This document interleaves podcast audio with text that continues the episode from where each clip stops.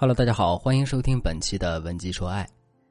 很多人说女生在感情中就应该矜持，要让男生来主动。学员小文也是这样想的，但这真的对吗？听完他的故事，你也许就有答案了。小文是一个特别热心肠的人，在之前的两段感情里都表现得很主动，但最后的结果都不太好。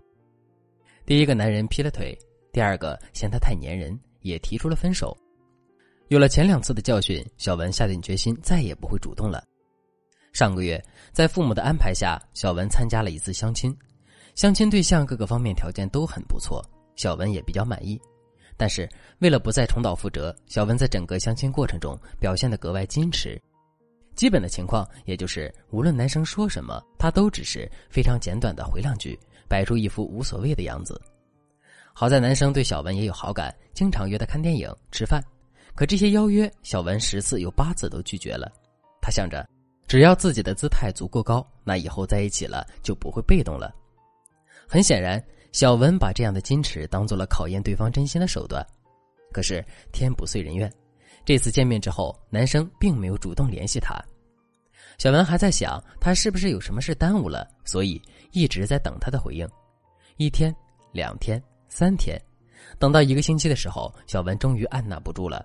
他主动联系男生，可对方的回应也很冷淡。最后，小文挑明了说：“我们要不要尝试在一起啊？”没想到男生竟然拒绝了。为什么小文一开始的主动是错，可到最后变成矜持也没有好结果呢？这是因为小文在和男生的交往中总是不能恰到好处的展示自己的可得性。什么是可得性呢？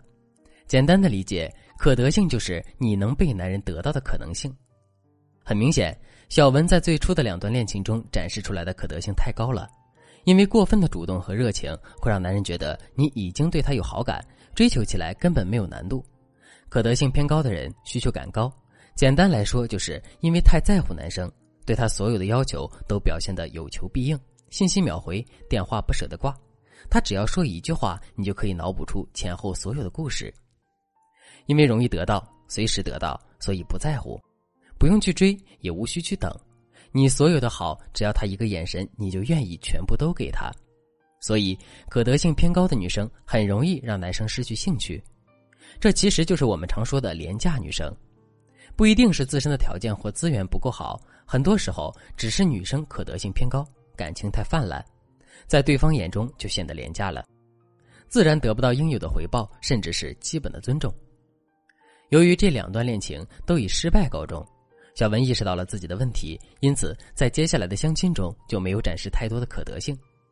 可是这一次，小文的步子迈得太大了，从一个极端走向了另一个极端，可得性展示的不够多，最直接的表现就是高冷、高框架，不会主动表达自己的心意，对方的示好也不会全盘接受，企图在一开始就在这段感情中占据主导，但这样做同样也会让男生对你失去兴趣，为什么呢？因为尽管男人是天生喜欢追逐猎物、喜欢挑战的，但前提是你要给他们看到希望。如果我们一直保持着高冷的态度，除非你的价值足够高，否则男生很容易就打退堂鼓了。但是价值足够高就一定没有问题吗？也不一定哦。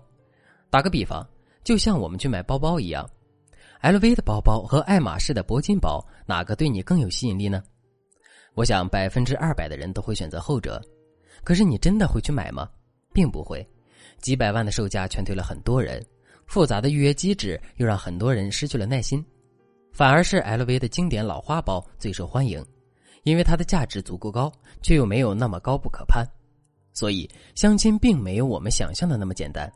如果你还不知道怎样平衡自己的可得性，赶紧添加微信文姬零幺幺，文姬的全拼零幺幺。我们的导师会为你量身打造最适合你的男神吸引方案，祝你脱单成功。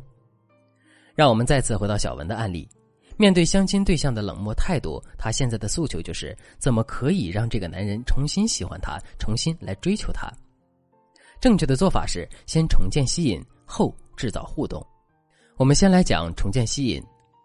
由于之前小文给到的可得性太低，让对方失去了继续追求的兴趣，所以当务之急就是要重新建立吸引力，让男生再次对你心动。我们给他支的招就是朋友圈营造法。就是通过打造和展示自己的朋友圈，通过这样一个窗口来重新吸引男生。这个方法有两个好处：一是操作简单，只要有一部手机，会拍照，会写美美的文案就可以了；二是避免了容易再次陷入被动的危险。因为朋友圈的展示并不是特定的，而是向所有微信好友展示，所以即便是我们针对性的展示给某个人，对方也不能轻易断定这个状态就是给他看的。这个方法我们可以从两个方面来入手，首先是第一印象的强化。在前面几次的约会中，男生之所以会对小文有好感，就是因为小文给他留下了一个不错的第一印象。经常听我们课的姑娘应该也知道首因效应，第一效应对人的影响是特别深刻的。只要我们能够把这种印象继续强化，很容易打动男人的心。比如，小文的相亲对象曾经说过，特别欣赏他的生活状态。那么，我就让小文针对性的展示自己的生活状态，像和闺蜜去游泳或者自己画画的照片，都可以发在朋友圈里。当男生看到小文的照片后，一定又想起第一次见面时的怦然心动。其次就是个性的颠覆。要知道，男人是天生的猎手，对未知的事物充满兴趣，因此我们也可以展示一些让男人意想不到的特质来吸引对方的注意。比如，小文一直表现的都比较优雅。那我就让小文试着发一些接地气的状态，比如吃街边小吃，或者在生活中遇到的麻烦发一个求助帖。这样的朋友圈和他之前营造的淑女形象形成了鲜明的对比。当男生看到小文的朋友圈后，一定会质疑：“哦，他居然还有这样的一面呀！”一方面激发了男人的好奇，另一方面也间接的释放了自己的可能性。果然，小文发朋友圈的第三天，男人就开始给他留言点赞了。到这里，我们就已经顺利达到二次吸引的任务，紧接着就是制造互动。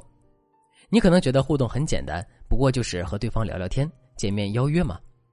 但这样的主动很容易又让你再次陷入被动僵局。真正的情场高手，只用一次点赞就可以让男生主动来找你聊天。